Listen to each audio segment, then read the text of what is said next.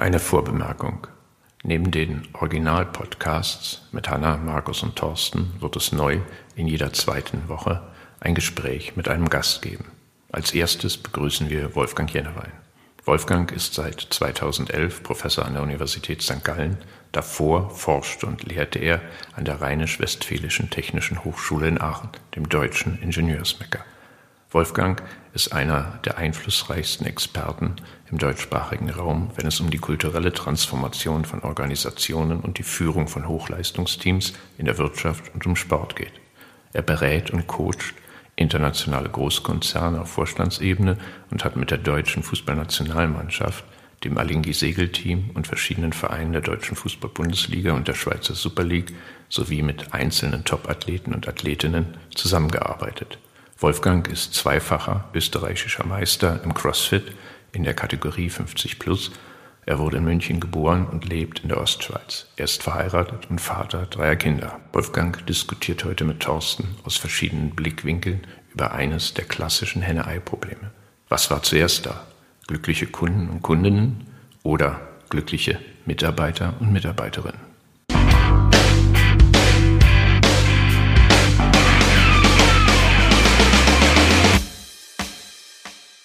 Bevor wir in die Diskussion einsteigen, wollen wir Wolfgang etwas näher kennenlernen. Wolfgang, was ist deine Lieblings-TV-Serie? Haus des Geldes habe ich sehr gern geschaut. Das hat mich fasziniert, die ganze Storyline und immer wieder diese Überraschungen. Ich finde das beeindruckend, wie man so ein Drehbuch schreiben kann. Und was ich aber aus einer beruflichen Perspektive spannend finde, ist ähm, Goodbye Deutschland, weil das eine Dokumentation von realen Menschen sind, die irgendwie in Deutschland unzufrieden sind. Meistens sagen sie wegen Wetter, gell?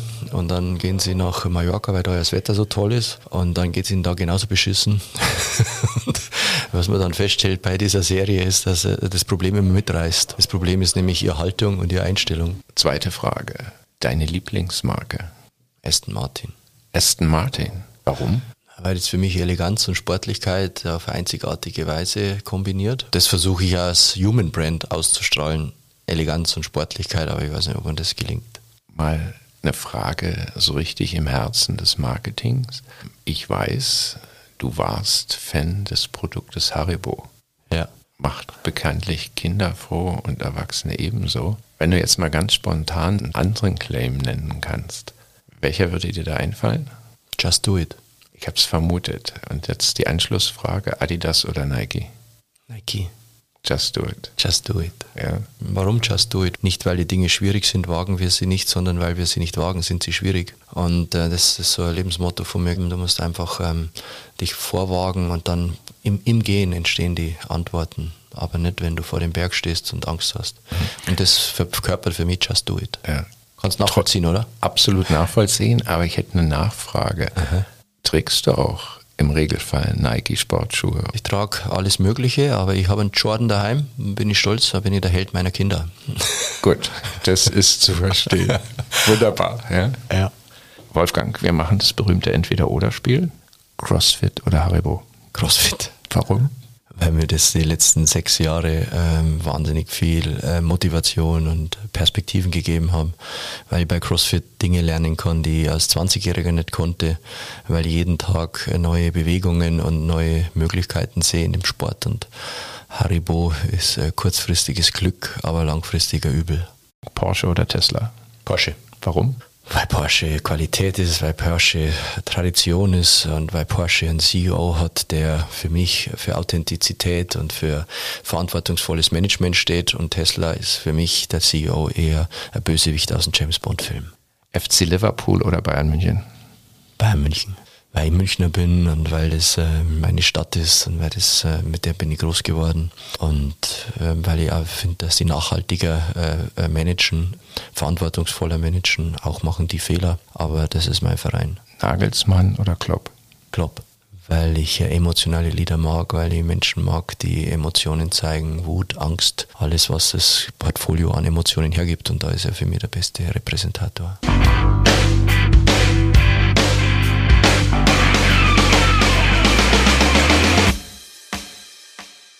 Ich möchte dich mit einem Thema konfrontieren. Dein Fachgebiet, ist ja Führung, Leadership. Da nehme ich an, du verfolgst all das, was in den Führungsetagen dieser Welt so passiert. Man muss recht überraschend zur Kenntnis nehmen, dass Kaspar Rohrstedt, der CEO von Adidas, im Grunde von heute auf morgen dazu aufgefordert wurde, 2023 seinen Posten zu räumen. Anfang August gab es noch eine Bilanzpressekonferenz und da wurde noch mit viel Optimismus in die Zukunft geguckt. Und der Aufsichtsrat von Adidas hat ein paar Tage später eigentlich beschlossen, also die Zukunft müssen wir wohl in 2000, ab 2023 ohne ihn gestalten. Mhm, mhm und mhm. was mich so interessiert, in meiner Wahrnehmung, jetzt als Nicht-Führungsexperte, war der Herr Rohrstedt immer so eine Art Held. Er mhm. kam als hocherfolgreicher Manager mhm. von Henkel zu Adidas und große Erfolge am Anfang. Manager des Jahres geworden, genau. gleich am Anfang, ja. Genau. Und, und jetzt von heute auf morgen wissen es wieder alle besser, warum das nicht der richtige Manager in der letzten Zeit, insbesondere auch in der Covid-Krise war. Schnell werden Vergleiche gezogen zu Nike und Puma, die ja viel besser damit zurechtgekommen sind, insbesondere aber nicht nur im China-Geschäft. Es wird ihm vorgehalten, dass das Sortiment von Adidas nicht zeitgemäß ist zum Beispiel viel zu männlich sei. Es wird auch ein Zitat von ihm kolportiert, was lautet, meine Aufgabe ist es, dafür zu sorgen, dass Freiraum und genug Geld vorhanden ist. Ich habe mich nie in den kreativen Prozess eingemischt oder die Entwicklung eines Schuhs beeinflusst. Das hat er formuliert in einem Interview und das wird ihm jetzt vorgehalten, eben, dass er das nicht gemacht hat. Mhm, ja, mhm, und auf der mhm. anderen Seite wird auch erzählt, dass viele Top-Leute das Unternehmen verlassen haben, insbesondere auch kreative Leute. Was ja auch immer wieder diskutiert wird, ist, oder was man hört, ist, dass sein Führungsstil auch nicht über alle Zweifel erhaben war. Meine Frage jetzt an dich, wie beurteilst du das, wie ordnest du das ein? Was tut sowas auch mit der Organisation? Ja, ist ein spannendes äh, Phänomen. Ich finde, dass, dass ähm, es immer gefährlich ist, wenn man jemanden nach kurzer Zeit zum Manager des Jahres macht. Und wenn man das mal beobachtet, äh, sind oft die, die Manager des Jahres wurden, dass die dann oft äh, im Nachhinein ganz anders besprochen würden, als sie damals am Anfang in den Journalien hochgejubelt wurden. Ich erkläre mir das so, dass natürlich mit jeder Nachfolge der Neue, die Neue Chance hat, die Dinge aufzuarbeiten, die der Vorgänger, die Vorgängerin vielleicht liegen gelassen hat. Und dann gibt es so Quick Wins. Und so ein Hockey Hockeystick nach oben und man denkt, jawohl, jetzt geht es in die richtige Richtung. Aber die Frage ist, ist es nachhaltig? Und ich glaube, dass Kaspar Rostedt Stärken hat in der Strukturierung, in der Organisation, in der Klarheit der Ausrichtung. Ich glaube aber, dass, ähm, dass er über die Zeit das vermissen hat lassen, was sein Vorgänger eben hatte, der Herbert Heiner der sehr stark people-orientiert war, der sehr stark emotionale Nähe mit den Menschen herstellen konnte. Und das ist in der DNA, glaube ich, von Adidas wichtig. Und das kann man mal ein, zwei Jahre sozusagen für den Preis der Struktur, für den Preis der Klarheit auch opfern. Aber das ist die Sehnsucht, glaube ich, die man bei Adidas dann äh, gespürt hat, gerade bei so einem emotionalen Produkt. Was. Ja, eben, das ist mein Anknüpfungspunkt. Ich bin ja anders als du nicht Führungsprofessor, Marketingprofessor und ich bilde mir ein, dass es doch auch eine Vision braucht vom CEO oder von der CEO für die Kunden, für die Produkte, für die Marken. Und wenn ich so ein Statement zur Kenntnis nehmen muss, dann höre ich da vor allem nicht, ich lasse euch Freiraum, was sehr gut klingt, ja. sondern da höre ich eigentlich raus, mich interessiert es eigentlich nicht. Ich finde Zahlen spannend und mir ist es eigentlich gleichgültig. Ich übertreibe jetzt ein bisschen, ob ich in der Branche oder in einer anderen Branche arbeite. Braucht es nicht. Auch diese Nähe zum Kunden, zum Produkt.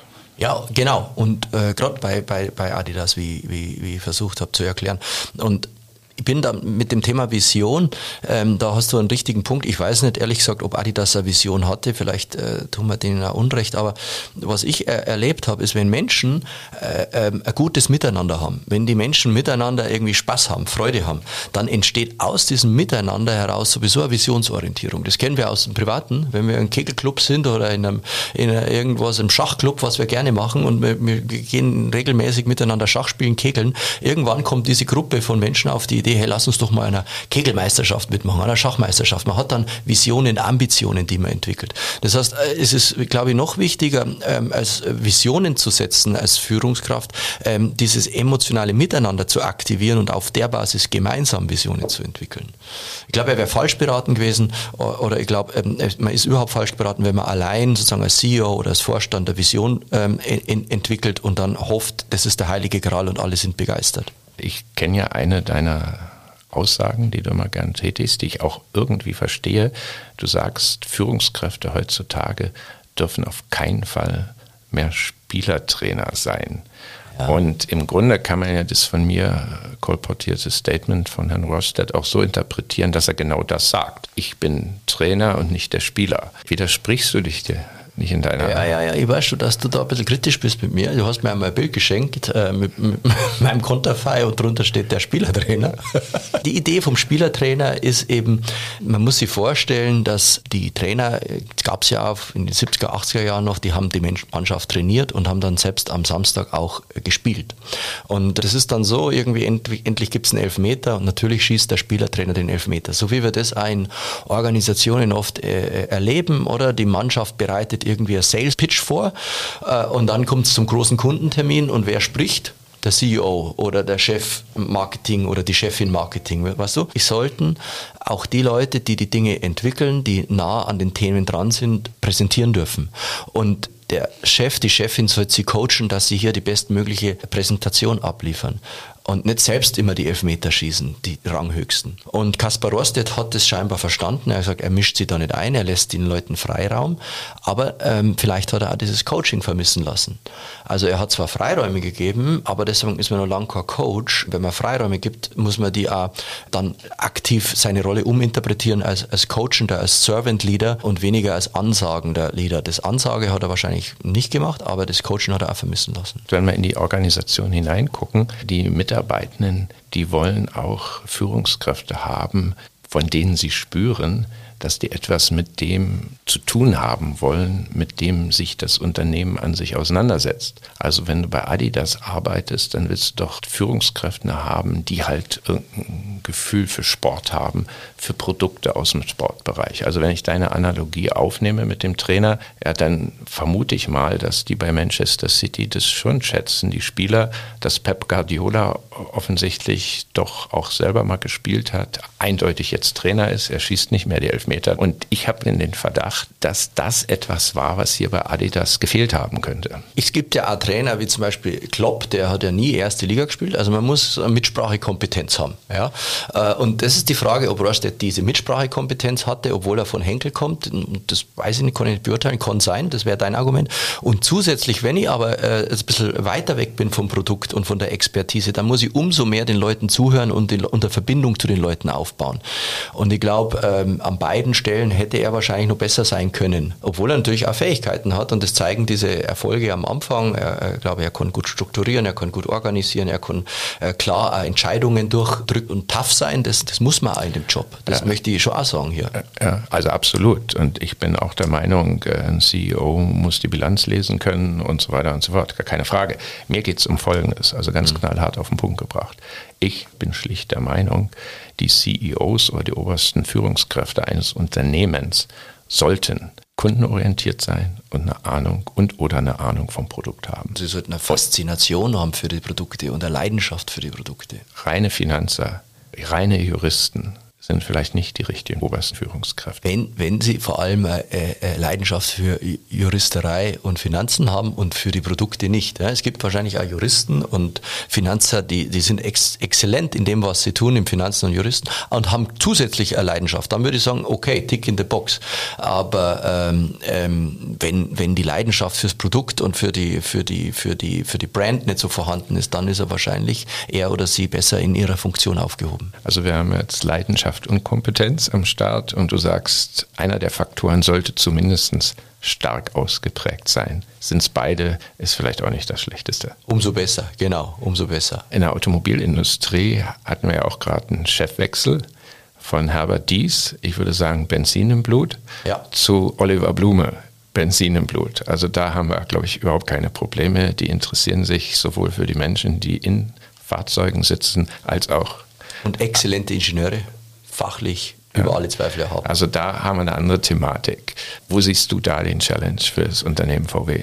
Ich habe eine ganz klare Meinung zu Herbert Dies. Ich kenne ihn äh, persönlich und habe ihn mehrere Jahre ja begleiten dürfen in der einen oder anderen Position. Was ich an ihm unheimlich schätze, ist, ist, ist seine Klarheit, ist sein Sachverstand, ist seine Intelligenz ja, und seine Fragen. Also der konnte Fragen stellen, da, da musste ich dann eine Woche nachdenken. Ja, ja das war auf den Punkt. Ja. Mhm. Wirklich, aus dem Nichts kamen die Fragen scharf wie ein Schwert. Und das habe ich in der Form noch nie erlebt, ehrlich gesagt. Und, und die waren dann auch ein bisschen fordernd, aber doch immer mit so einem Schalk im Nacken hat er die dann gestellt. Ich konnte gut damit leben, aber der eine oder andere konnte nicht damit leben, denke ich. Ähm, vor allem, wenn er abhängig ist, äh, Lohn und Brot steht bei VW und der Chef ständig sozusagen über dieses Challengende die Leute versucht zu mehr zu motivieren. Auch das hat am Anfang sehr gut funktioniert und ich glaube, dass das ähm, am Anfang aber ähm, bei VW notwendig war. Darum habe ich gesagt, der Rüttler von, von Wolfsburg, er hat mal in einer Rede äh, gesagt, wir müssen gemeinsam an diesem Konzern immer wieder rütteln, rütteln, rütteln. Ja. Das werde ich nie vergessen. Und das hat er gemacht. Und äh, da muss man schon mal überlegen, hey, man hat diesen riesen Tanker mit 660.000 Mitarbeitern jetzt auf Elektro eingeschworen, ja, auf Nachhaltigkeit eingeschworen. Da ist man noch lange nicht am Ende. Aber, aber das hat er geschafft. Aber er hat natürlich über seine Art und dieses Rütteln und dieses Challengen äh, auch viele Feinde sich gemacht. Und das waren am Ende ein bisschen zu viele Feinde. Ja. Das ist der Grund, warum, glaube ich, es jetzt gut ist, dass es, der Konzern mehr integrative Kraft kriegt. Und das ist für mich ja. der Oliver Blume. Ja, was mich ja bei VW, ich muss sagen, beeindruckt, dass sie halt so einen Mann wie den Oliver Blume haben der nahtlos äh, auf Herbert Dies folgen kann. Das, das war ja im Grunde simultane Botschaft, Herbert Dies tritt ab und Oliver Blume kommt. Und das wurde ja dann auch so umgesetzt. Hierbei, wenn ich jetzt wieder zurückgehe zu Adidas, Adidas handelt nicht so lückenlos. Also wir wissen nur, dass die Tage gezählt sind vom Kaspar Rohrstedt, aber wir haben noch keine Informationen darüber, äh, wer ihm nachfolgt. Das ist ja auch egal, ob Wolfgang Jennewein und Thorsten Tomczak das wissen, aber ich kann mir vorstellen, äh, das macht die Organisation nicht stärker. Kann man sich das als Adidas leisten, monatelang führungslos? Denn Herr Rohrstedt ist sicherlich lame duck, wie man so sagt, mhm. inzwischen da rumzulavieren. In diesem schnelllebigen Umfeld muss man ähm, äh, äh, Führungscrew haben, die, die sofort einspringen kann und äh, jeder kann einmal ausfallen, jeder kann mal krank werden, jeder kann mal irgendwas äh, passieren. Das heißt, ähm, das ist schon ähm, ein Zeichen, dass hier ein Vakuum da ist und dass man die Führungskultur nicht auf einem Level hat, das, das, ist, das sein sollte. Bei VW im Gegensatz dazu, ähm, da hat man auch viele Probleme, bitte nicht falsch verstehen, aber was da gut ist, aus meiner meiner Sicht ist, die, die Vorstände werden da ständig zwischen den Marken hin und her geschoben, zwischen MAN, Scania, äh, Skoda, Seat, äh, Audi, Porsche. Äh, und da kann man natürlich schon sehr stark auch die Talente sehen die, und, und auch die, die Möglichkeiten, Potenziale so ein Volkswagen-Konzern kann da auch in einem größeren Teich fischen als hm. ein Adidas-Konzern. Das sind da ja doch immer noch andere Dimensionen. Aber ist ein guter Punkt. Ja. ja. Guter Punkt. Aber es gibt auch ähm, ähm, äh, Konzerne, die weniger diese Rotation machen. Und das ist zum Beispiel etwas, was gegen Silo-Denken hilft, wenn du die äh, Top-Kräfte rotieren lässt. Und das ist eben auch ein guter Pool für Talente, um zu sehen, wer könnte denn mal übernehmen.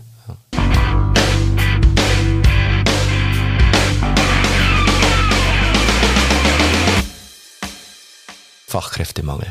Egal, wo ich hinkomme in diesen Tagen, die Leute haben Riesenprobleme, Mitarbeiter zu gewinnen, sei es in der Gastronomie, im Hotelgewerbe, aber auch in der Industrie. Es ist überall das Thema und dann viele sagen, die Antwort liegt im Employer Branding. Also wir müssen unseren Brand stärken, wir müssen unsere Marketingoffensive lancieren, damit wir eben genügend Leute anlocken, Bewerbungen bekommen. Ich bin da anderer Meinung. Ich glaube, sicher ist es hilfreich, nach außen den Brand zu stärken, aber wenn der Kern kaputt ist, wenn der Kern Kern äh, schwach ist, dann hilft da die beste Kampagne nichts. Und oft werden durch diesen Kampagnen auch die Menschen verführt. Ich bin auch jemand, der recht skeptisch diesem Begriff Employer Branding gegenübersteht. Einer der Gründe ist, Es impliziert, dass ein Unternehmen, wir reden ja im Kern über die Corporate Brand, dass ein Unternehmen mehrere Brands haben könnte. Was ich immer wieder beobachte in vielen Unternehmen, dass die Kooperation zwischen denjenigen, die die Marke Richtung Kunden führen und denjenigen, die die Marke Richtung bestehende und zukünftige Mitarbeitende führen, dass die Zusammenarbeit, ich formuliere vorsichtig, teilweise unterentwickelt ist. HR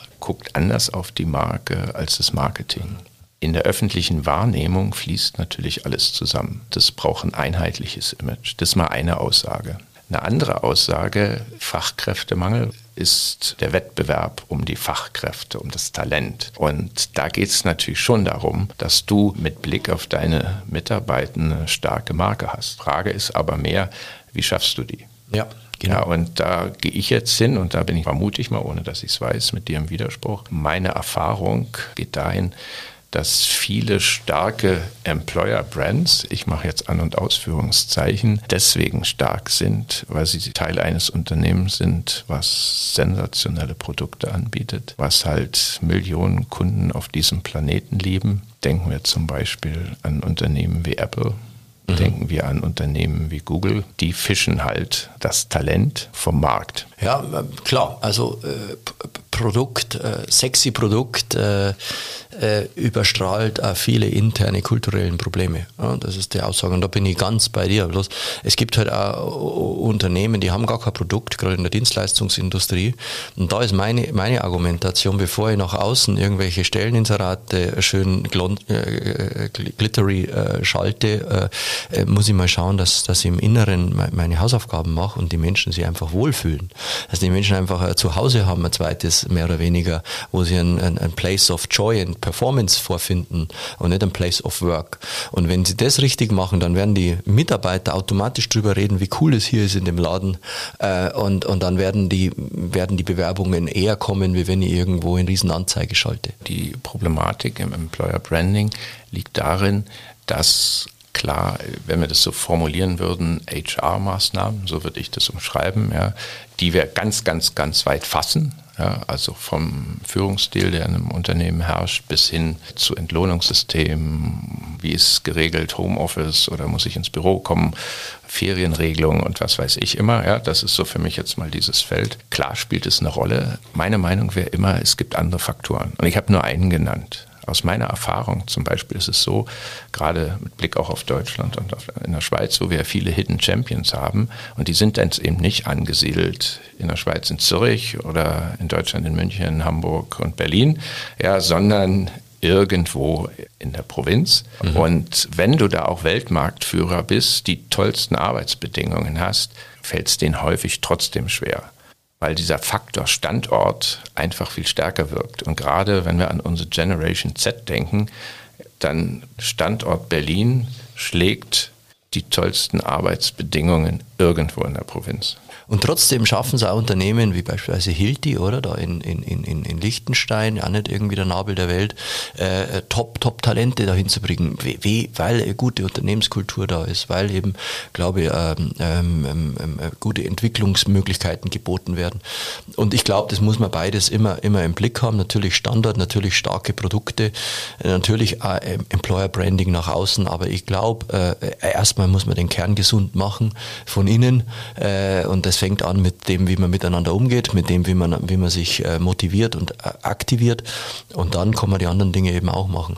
Aber umgekehrt wird kein Schuh draus. Umgekehrt, denke ich, ist das, ist, die, ist, die, ist das Ding hohl und die Leute fühlen sich dann verführt und verlassen dann das Unternehmen nach sechs Monaten, weil sie eben äh, auf diese Annonce hin oder auf diese äußere Erscheinungsbild sich, sich beworben haben und gedacht haben, sie finden da was vor und das dann in der Realität nicht also da war. Da, da sind wir einer Meinung. Nein, pass auf, du, von dir habe ich gelernt, a brand is a promise kept. Nee, hast nicht von mir gelernt. Das ist der Spruch stammt von jemand anderem. Aber ist ein guter Spruch. Ja, ohne Frage. und, und wahr, und wahr. Und wahr, ja. Ja, ja. Ohne, ohne Frage, ja. Brand is a promise kept. Aber wenn ich die schon mal da habe, jetzt habe ich noch eine andere Frage.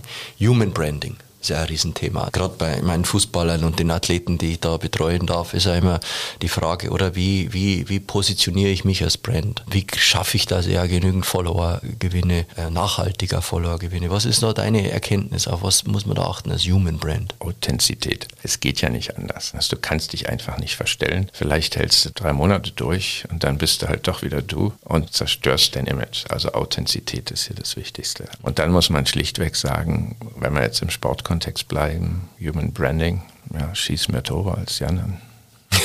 ja, ja. ja, ich meine, es ist schlichtweg so. Die, die wertvollste Human Brand heißt Ronaldo. Immer noch, obwohl er jetzt auf der Bank sitzt. Und ich, ich, ich frage deshalb, weil meine Athleten natürlich auch diese Frage immer stellen, was ist Authentizität und wie kann ich das sicherstellen? Ich sage ihnen immer, fang mit dir an, oder? Führen beginnt bei dir. Versuche erstmal dich selbst zu führen, dich selbst zu respektieren, dir selbst zu vertrauen, dann werden die andere vertrauen und dann werden die andere auch respektieren. Es ist keine Zuschreibung Vertrauen, sondern es ist eine Reflexion und eine Spiegelung auf deine eigenen Werte. Das heißt, wenn ich, wenn ich mir selbst vertraue, wenn ich selbst sozusagen Zutrauen zu mir selbst habe, dann vertrauen mir andere andere eben auch im Miteinander. In der heutigen Zeit, aufgrund von Social Media, haben halt viele Menschen die Möglichkeit, aktiv mit breiten Wirkung eine Human Brand aufzubauen. Da muss man natürlich auch sich fragen, als Mensch will ich das überhaupt? Und da ist mein Eindruck, da sind natürlich auch aufgrund ihres Alters viele überfordert oder treffen die Entscheidung auch einfach so, weil das halt zu ihrem Leben dazugehört, dass man auf Insta unterwegs war oder neu auf TikTok. Und solange man relativ unbekannt ist, hat es auch niemanden gestört. Aber in dem Moment, wo du in der Premier League mehr Tore schießt als jemand anders, bist du halt eine ganz, ganz öffentliche Person. Und mhm. dann ist gar nichts mehr privat. Und da musst du dich fragen, ob du das wirklich willst und ob nicht dein Hauptjob eigentlich Profifußballer ist.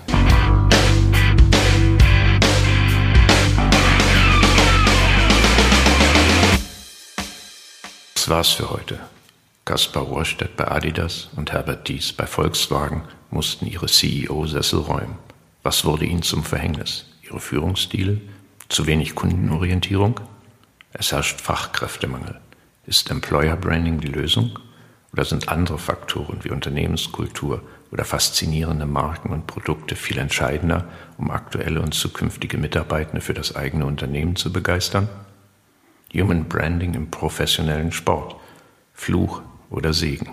Falls ihr mehr zu diesen Fragen wisst als Wolfgang und Thorsten, könnt ihr auf unseren LinkedIn und Instagram-Channels eure Weisheit mit uns und der restlichen Community teilen.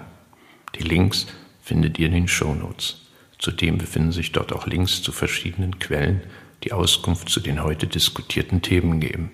Auf Wiederhören.